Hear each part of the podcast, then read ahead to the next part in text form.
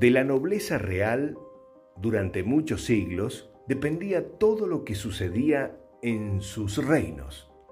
Su criterio era el que se compartía y todos debían obedecer. Muy parecido a lo que sucede con nuestros padres en nuestras infancias. Lo que ellos digan es algo que creeré inicialmente como una verdad. Y allí comienza este editorial. El poder de la comunicación. Nosotros creemos en lo que aceptamos como verdad. Y si son las palabras de nuestros padres o familiares cercanos y respetados, les damos mucha autoridad. Si nos dicen que somos buenos, nos lo creemos. Si nos dicen que somos malos, nos lo creemos también.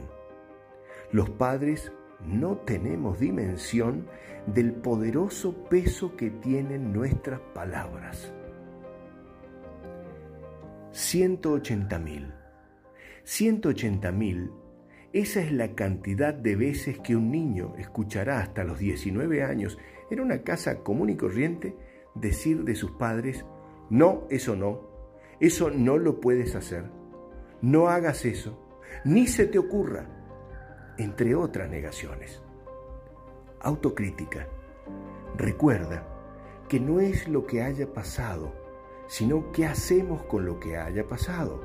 Si estás formando a hijos o profesionales, ahora estás a tiempo de cambiar si quieres y tener sumo cuidado con el uso poderoso de las palabras.